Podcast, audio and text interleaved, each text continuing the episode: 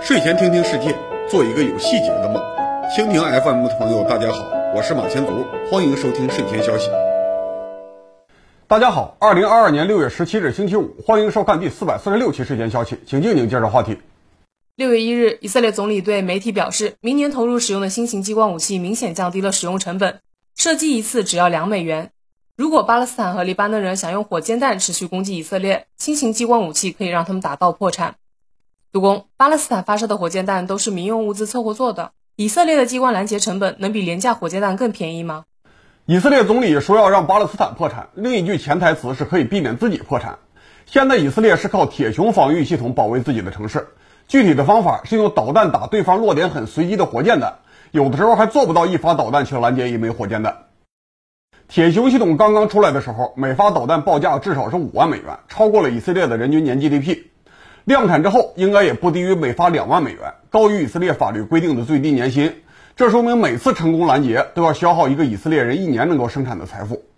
网上流传着阿拉伯人用低端的民用物资造火箭弹的图片，外壳材料包括山东莱阳生产的大口径钢管管道。一般认为，巴勒斯坦的廉价火箭弹彻底放弃了射击精度和弹药安全性，成本只有几百美元，低于一个巴勒斯坦一年的生活费。所以，巴勒斯坦的游击队也能一次发射几十到几百颗。面对廉价武器的饱和攻击，就算铁穹系统能够智能选择目标，不拦截那些明显打偏的火箭弹，往往也是用十倍的价格去对付巴勒斯坦的火力。长期打下去，以色列这个小国受不了。但是最近几年，激光武器的成本确实在急剧下降，效率明显超过了拦截导弹。前几年已经开始和无制导的普通炮弹差不多了。以色列总理说，每次射击只需要两美元，或许有虚张声势的成分。但是对于那些有自主研发能力的国家来说，用激光武器去拦截廉价的火箭弹，保证不亏本，并不是很玄幻的目标了。在过去很长一段时间里，激光武器一直是很昂贵的科幻装备。就算是大国建造一些试验品，也主要是用在防御战略武器上。现在，激光武器逐渐进入一线战场，成为普通部队的战术武器。那为什么激光武器的价格能下降这么多呢？因为人类找到了产生激光的新方式。如果只看单次的拦截能力，半个世纪之前的激光武器就已经拥有实用杀伤力了。一九七三年，美国海军的“孵化刀”激光器达到了一百千瓦功率，可以远距离破坏导弹。一九七八年五月，利用四百千瓦的“孵化刀”化学激光器，美国成功摧毁了四枚低空亚音速横向飞行的反坦克导弹。一九八零年，美国的新激光器达到了二点二兆瓦，也就是两千二百千瓦，可以破坏人类发射的大部分军用目标。一九九七年十月十七日，美军的陆基红外高能化学激光器对着太空发射，摧毁了距离地面四百一十五公里的老化卫星。二零零四年，美国空军把激光器安装到波音七四七上，成功拦截了洲际导弹目标。现在各国准备投入前线的激光武器，功率也就是三百到一百千瓦，还不如美国七十年代测试的早期版本。但是这不是退化，而是巨大的进步，因为现在的激光武器已经可以用很廉价的成本进行持续射击了。能够扫射的机枪战术价值肯定大于一门几个小时才打一发的老式火炮。过去激光武器要达到杀伤功率，必须由单个光源提供巨大的瞬间输出能量，而当时电子和电气技术不行，单一光源转化电能的效率很差，所以大家只能用更暴力的办法。常见的传统方案是化学能反应释放能量，比如说美国的 ABL 空射激光炮用氧碘激光器，用氯气制氧再加上碘做原料，每次发射都需要准备大量的燃料。而且还需要预热和排气，发射间隔很长。连续发射的话，更是要处理毒性气体的排放问题，实战性很差。美国海军的舰载激光器也使用化学反应功能，燃料是超高腐蚀能力的氟化刀，刀是氢的含中子同位素，氟化氢遇水就是氢氟酸，既能腐蚀金属，也能腐蚀玻璃，是最难储存的物质之一。这种高毒性的物质用到武器上，养兵千日可能就把自己养死了，等不到用兵一时。上个世纪，以色列想解决阿拉伯发射的各种火箭弹问题，和美国合作搞激光武器进行拦截。当时已经选择了氟化刀化学激光器方案，研究到2005年还是代价太大，只好放弃。为了解决激光器的能量问题，美国在星球大战计划中甚至规划了更可怕的 X 射线激光器，靠引爆核弹来激发，打一发就得自爆一颗核弹，自爆之后发射装备当然也废了。这种激光武器只能算是一颗击落对方核导弹的核地雷。最近几十年，IT 技术革命不仅给我们带来了智能手机和网络游戏，还改变了军事装备的底层逻辑。互联网设备发展了几十年，光纤阵列已经可以把成千上万的激光二极管能量集中到一起，替代过去的单个巨型光源。虽然每个二极管的功率只有几瓦到十几瓦，但是几千个叠加起来，很容易达到上百千瓦的级别，可以满足拦截需要了。二极管的激光器使用电力，不消耗化学燃料，不需要处理剧毒的排放物，只要能够解决散热问题，开关频率可以做到很快，让激光器像机枪一样连续扫射。更重要的是，一个激光二极管价格几十块钱，坏了就可以换一个，制造和维护成本都很低。所以最近几年，激光武器重新成为武器开发的重点方向，中国和美国都在积极研究。现在的大国只有俄罗斯展示的新型激光武器还在使用化学能源，就是我们前面提到的阳点激光器。从俄罗斯自己的宣传海报来看，它的野战激光防空系统主要目标是大疆水平的民用无人机，这就是 IT 技术落后于世界主流的结果。以色列可以共享美国的一些成熟技术，自身的 IT 能力也不差，所以依托最新的技术，造出了实用的二极管激光武器。从原理和开发过程来看，以色列的防空成本低于对面的廉价火箭弹，符合最新的技术水平。以后小国如果想靠无制导的武器给工业国制造麻烦，是越来越难了。而随着无人机的数量越来越多，强国之间的对抗也必然会大量使用激光武器做野战防空，避免被对方的廉价飞行器做饱和攻击。杜工，本周还有两件影响全国的社会新闻。首先是唐山烧烤店的暴力事件，嫌疑人先调戏女性，再出手殴打，视频曝光之后引发了全国的关注。然后是一部分河南金融诈骗案的受害者发现自己的健康码莫名其妙变红了，不能再出门，当然也没有办法再去找政府追究金融监管责任。杜工，你怎么评价这两件事情？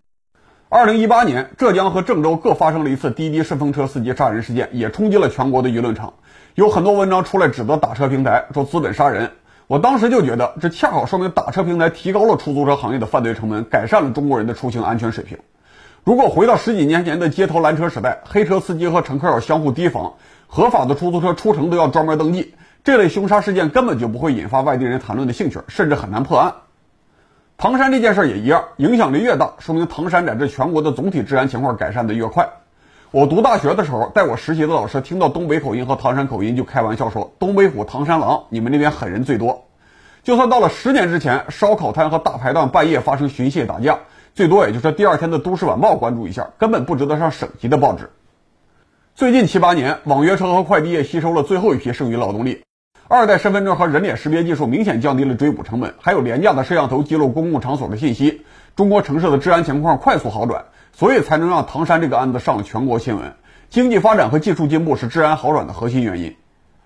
当然，中国城市还远远不是天堂，哪个地方都有一批和当地的治安机构关系不错的灰色人物，他们能够通过基层干部当中介，花一点钱和受害者妥协，避免坐牢。但是技术进步也明显提高了这批人的操作成本。这次唐山事件全国曝光。不是因为行为有多恶劣，而是因为视频被传到了网上，产生了普遍的感性共情。如果只是靠记者的文字描述，我估计影响力连现在的千分之一都没有。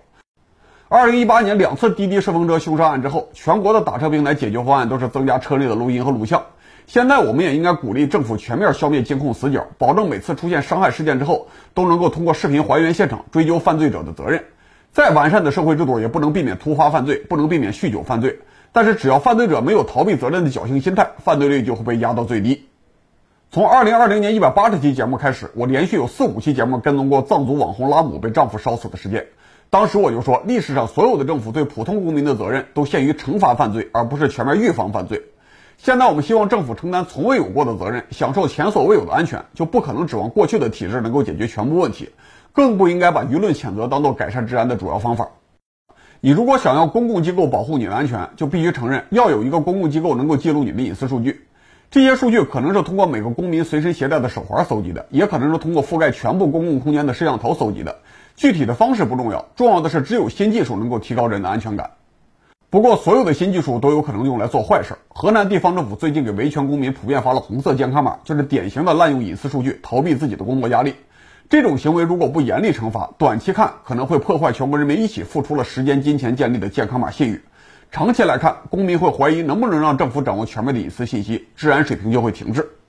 如果用货币来折算，河南的违规红码事件给社会造成的损失不少于千亿，至少相当于去年郑州洪水的破坏力。洪水再怎么说也是天灾，红码事件是赤裸裸的人祸，就看国家怎么处理当事人了。回到隐私数据问题，河南红码事件再次证明，身有利器，杀心自起。如果政府让同一个单位既能够管理隐私数据，又能够随意使用数据，只要时间足够长，就一定会有脑残的地方官员滥用数据。他们为了给自己、给自己的单位推卸责任，根本不在乎给全国制造上千亿的损失。这等于允许每一个区县官员都拿着三峡大坝的自爆按钮，在管理学上是一个荒谬的配置。反过来说，如果让记录数据的单位可以决定如何使用数据，不仅有数据滥用的危险，还有封锁数据的危险。这次唐山的案件，视频并不是从正常途径流出来的，这说明受害者自己并不能要求政府必须向公众展示现场视频。如果嫌疑人抢先了一步找关系，就有可能会掏钱买了谅解书，在视频上网之前就把这件事情化解掉。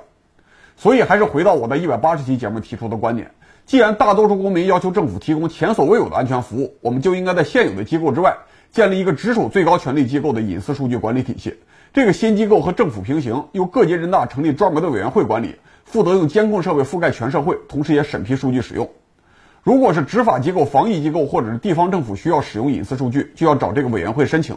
如果是紧急情况下先用了信息，回头必须来报备。每一次个人信息的使用都必须有记录，必须有特定目标。超出目标的信息，就算看到了也不能当证据。除了人大代表日常监督之外，还应该根据身份证随机抽取一批公民代表来参与隐私委员会，投票决定哪些信息不能给，哪些信息必须公开。这样人民才能信任政府加大监控力度，用新技术保护所有人的安全。从技术史的角度来看，唐山事件的背景是摄像头明显提高了全国的治安水平，具体原因是摄像头拍下了犯罪视频；而河南红马事件的背景是智能手机普及到每一个人，具体原因是某些官员不想承担手机银行非法集资的监管责任。这两件事可能发生在2022年，也可能发生在2021年，但是绝对不可能发生在2015年。他们在大致相同的时间爆发，有一定的必然性。有历史必然性的事情，就适合用马克思主义来分析了。技术能做好事儿，这是生产力促进社会进步；但是地方政府滥用技术做坏事，这显然是生产关系不适应生产力。马克思主义的基本原理之一就是必须不断改革生产关系，去适应生产力进步。如果只是单方面强调发展生产力，不做激烈的管理体制改革，生产力就不会发挥正面作用。所以，我们对唐山事件不能只做道德批判，更要看到技术进步的作用。而河南红马事件提醒我们，不能只强调技术，更要建立配套的社会管理机制。四百四十四期节目，我提到了书店查封新华字典问题。当时我说，这件事最恶劣的地方还不是文化问题，而是检察院突破了宪法规定的红线，以法律监督部门的身份去直接插手了执法问题。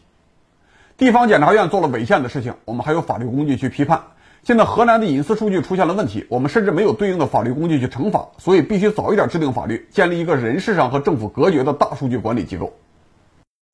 最近河南还有一件事情，洛阳市发出文件，要奖励户籍在迎宾社区的中考生，中考可以加三分，理由是这个社区常年没有人上访。杜工，你怎么评价？对洛阳地方干部的做法，前几天我发表过评论，介绍了清朝的地方人事体制。在清朝制度下，地方的府州县人事体制有两种，一种是普通单位，由吏部按照既定的排序派遣候补官员；另一种是特殊单位，由皇帝或者巡抚来单独任命主官，吏部的排序只做参考。当时挑选特殊的州县，标准是“冲繁疲难”四个字。冲意思是地方冲要，交通枢纽；繁意思是事务繁重，社会复杂；疲意思是财政紧张，拖欠赋税；难意思是经常闹事，喜欢告状。如果冲繁疲难占了三个字以上，这个地方就属于特殊地区，可以单独任命官员。理由是重点地区要有特殊的治理方式。而后面的疲难两个字，翻译成今天的话，就是纳税人总想和政府谈判，老百姓经常胜诉上访。我的家乡平泉州和这次出事的洛阳县都是出繁难三字重点地区。我经常听说家乡当乡镇干部的同学去北京和石家庄解访，而洛阳也推出了奖励无上访社区的政策。看来历史记录的确值得认真研究。我讲了清朝的历史，大家可能以为我嘲笑洛阳的管理方式退回到清朝了，这是误会。我的观点是，各级政府的行为逻辑要一致，在这方面，清朝管理模式是有一定的正面价值的。清朝是一个典型的封建制国家，封建制国家虽然也有法律，但更重视用伦理和意识形态来维护等级制。对于普通人来说，州县官员是父母官，回乡的士大夫是家族领袖。如果普通人随随便便就去指责官员和士大夫，法律上也许合理，但伦理上是以下犯上，不值得鼓励。所以，清朝中央政府会把那些喜欢告状的地方单位挑出来搞重点治理，这也说明清朝中央和地方的统计逻辑是自洽的，而且是上下一致的。现在洛阳市的做法显然没有做到上下一致。国家建立信访系统，就是鼓励普通公民向上级反映情况；国家建立各级法院，就是鼓励人民的不服判决的时候，寄希望于上级法院推翻基层的法律文件。依法治国，我们就不应该有什么父母官的概念，不应该有上访的考核标准。所以，洛阳市的做法不符合整个社会的管理逻辑。他们是为了地方小团体利益，盗窃了全社会的信用资源。这在性质上，这和滥用健康码把维权公民都变成红色是一回事儿。从现实情况来说，过去基层单位也有很多打击上访和压制上诉的潜规则。直到二零一八年，还有很发达的解访公司行业向各地政府承揽业务。二零一八年十一月二十日，《光明日报》有一篇特稿，《解访公司的红火生意》，专门介绍了我家乡承德市的解访高手牛力。但是，无论是解访还是其他维稳潜规则，毕竟都是上不了台面的事情，不会得到文件确认。地方官员自己也知道需要遮掩着做，不会闹得太夸张。从性质来说，这种解访类似于在家里装修，悄悄向下水管道倒了沙子和水泥，当然会影响别人的生活，应该制止，但还不是最坏的行为。现在洛阳发了文件鼓励无纺社区，那就是另外一回事了。这是把坏事当做好事来鼓励，在文化和法律上抵抗整个国家的运行逻辑。如果我们还用装修类比，建设无纺社区，那就是砸了承重墙，随时可能把整座楼推倒。这种行为不能让地方自己去检讨，而是必须立刻叫停，把凿墙的人送进监狱，把凿掉的墙换成钢铁的支柱。河南随便发了健康红码，洛阳组建了无纺社区，这两件事放在一起看，共同点是地方干部从全国人民手里掏钱。如果有人被错发了红的健康码，就算不坐火车，步行走出河南省，也会导致其他城市封城找人。如果洛阳长时间没人上访，地方干部做了其他损害全国利益的事情，也有可能多年没有人上报，最后发现的时候不可收拾。所以这两件事都不是地方事件，比唐山的治安事件更值得全国人民去关注。好，四百四十六期睡前消息到此结束，文字内容随后会发在睡前消息编辑部的公众号，欢迎转发，我们周日再见。